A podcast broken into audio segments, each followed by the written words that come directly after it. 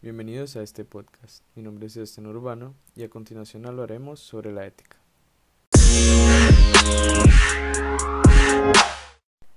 Ahora bien, hablaré un poco sobre el autor. Peter Singer nació en Melbourne, Victoria, Australia, el 6 de julio de 1946. Es un filósofo utilitarista australiano, profesor de Derecho y más tarde de Filosofía en la Universidad de Monash en la misma ciudad. Tras sus estudios iniciales en Australia, se traslada a la Universidad de Oxford, donde toma contacto con el utilitarismo ético mediante la lectura de autores de lengua inglesa, como Jeremy Bentham y John Stuart Mill. Allí participa de protestas contra la guerra de Vietnam, la cual se llevó a cabo en el mismo año en que se publicó su libro sobre la ética, que busca analizar los problemas de la sociedad de la época y la aplicación de la ética o la moralidad en temas prácticos. Analiza en detalle por qué y cómo deben sopesarse los intereses de los individuos. Por otro lado, estando en la Universidad de Oxford, también tiene lugar su conversión al vegetarianismo, por influencia de algunos estudiantes que le despertaron el interés por los problemas en ética aplicada relativos al trato ético a los animales, el aborto, la eutanasia, la pobreza, la distribución de ingresos, la educación, entre otros. Pero ¿a quién va dirigido el texto Ética Práctica? Este libro va dirigido a cualquier persona que quiera conocer sobre la ética. Da pie a los que quieren conocer sobre lo que es y la practicidad de la misma mediante diversos casos. Continuando, la convicción que defiende este autor es que la ética se puede determinar como una ley universal adoptando una postura utilitarista, pero se preguntarán, ¿Cómo llegó a esta tesis el autor? En su primer capítulo, el autor busca considerar las diferentes concepciones de la ética, sobre lo que es y no es ética. Por ello, en primer lugar, hablaré de lo que la ética no es.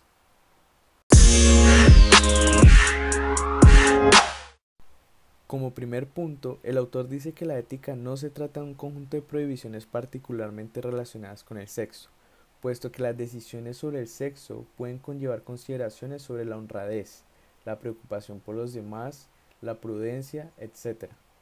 Pero no hay nada especial en el sexo en este sentido, ya que lo mismo podría decirse sobre las decisiones a la hora de conducir un coche.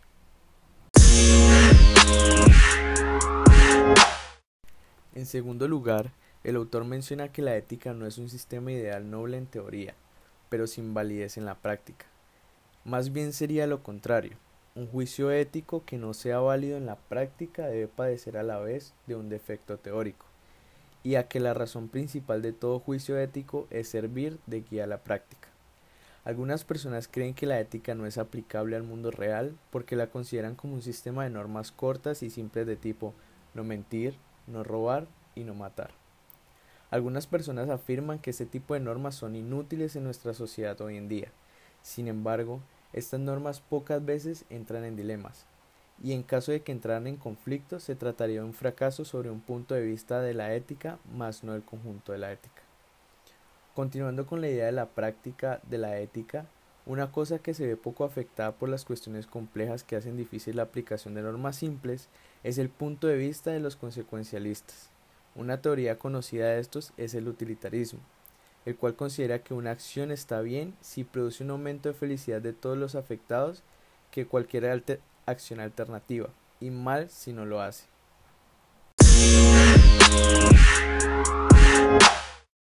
En tercer lugar, Singer menciona que la ética no es algo que sea inteligible solo en el contexto de la religión.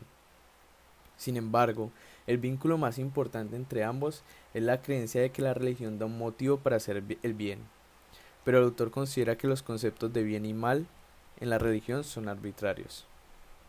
En el texto se menciona que algunos teístas sostienen que la ética no puede prescindir de la religión, ya que el mismo significado de bueno no es sino lo que Dios aprueba. Pero pues como bien cuestiona el autor, los teístas caen en su propia trampa, ya que si decimos que las acciones son buenas porque lo dice Dios, y Dios es bueno, entonces Dios aprueba y valora sus propios actos como buenos, pero ¿en qué se basa él para hacerlo?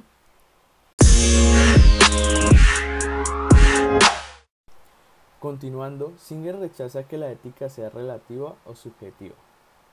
Para eso tomaremos en primer lugar la idea sostenida frecuentemente de que la ética es relativa a la sociedad en que uno le ha tocado vivir. Esto es cierto por una parte y falso por otra, pues aunque ésta puede influir en nuestro juicio, nosotros podemos decidir si seguir o no lo que es socialmente correcto. Así el enfoque relativista presenta un problema, el cual es que si consideramos la ética relativa a cada sociedad, entonces no habría espacio para la discusión, ya que cada persona expresa sus creencias según su realidad. Como bien menciona él, si toda moralidad es relativa, porque estar de un lado y no del otro si ambos serían correctos desde su propia visión. Ahora bien, también existe el subjetivismo donde todos los juicios éticos dependen de la aprobación de la persona que los hace, pero genera el mismo problema que el relativismo, al no poder dar respuesta al desacuerdo ético ni lugar a una discusión si cada parte presenta su verdad según su código moral.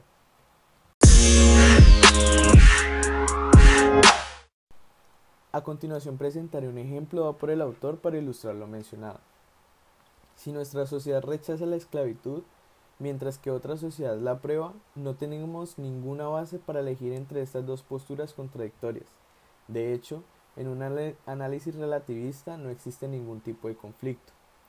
Cuando digo que la esclavitud es mala, realmente solo digo que mi sociedad no aprueba la esclavitud, y cuando los poseedores de esclavos de la otra sociedad dicen que la esclavitud es buena, solo dicen que su sociedad la aprueba. ¿Por qué discutir? Evidentemente, ambos podríamos estar diciendo la verdad.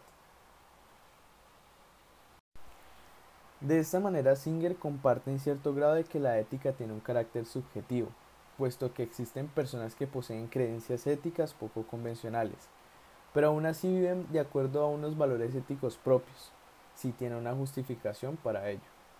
Y en este punto el autor se sale del subjetivismo y menciona que no puede ser cualquiera la justificación, sino que ésta tiene que estar vinculada con una noción de que la ética va más allá de solo el individuo, de modo que cuando debemos hacer un juicio ético, al menos en algún nivel de nuestro razonamiento moral, debemos elegir el modo de actuar que tenga las mejores consecuencias para todos los afectados, o por lo menos para la mayoría, y no solo que vaya de acuerdo a nuestros propios intereses.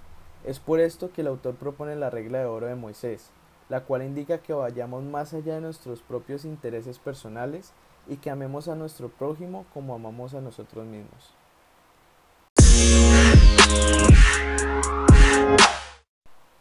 Con esta idea entonces podemos decir que descubrimos la teoría de la ética y ahora sí podemos definir qué está bien o qué está mal. Sin embargo, muchos autores han fracasado en el intento. El problema está en que si definimos esto de manera formal, se encuentra una amplia gama de teorías éticas donde existen algunas irreconciliables. Ahora, si intentamos construir una definición propia de los aspectos universales, se corre el riesgo de introducir nuestras propias creencias éticas.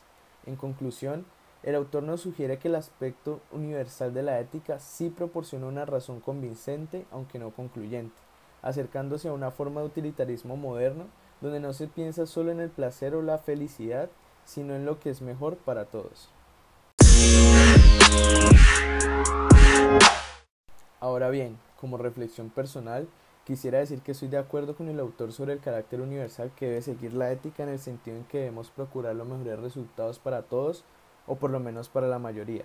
Sin embargo, siento que es probable que esta perspectiva es sensible de recaer en los mismos errores que las otras mencionadas por Singer, o que por el contrario generará un problema nuevo, puesto que un ejemplo no muy lejano se encuentra en nuestro país, en el que el presidente al menos al momento de su campaña electoral, uno de los tantos puntos que tocaba era el de acabar, o por lo menos disminuir las desigualdades sociales y económicas presentes en nuestro país, mediante diferentes reformas. Algo utópico para nuestra sociedad, ¿verdad? Sin embargo, los actos que ha realizado hasta el momento no reflejaron finalmente la idea de los principios éticos. Para finalizar, considero que este capítulo cumple con el objetivo que se propuso el, autor de hacernos pensar y tomar una posición sobre cómo entendemos la ética para poder analizar a, partir de allí los problemas que se nos presenten.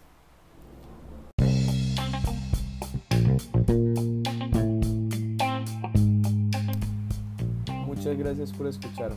Espero este podcast haya sido de su agrado.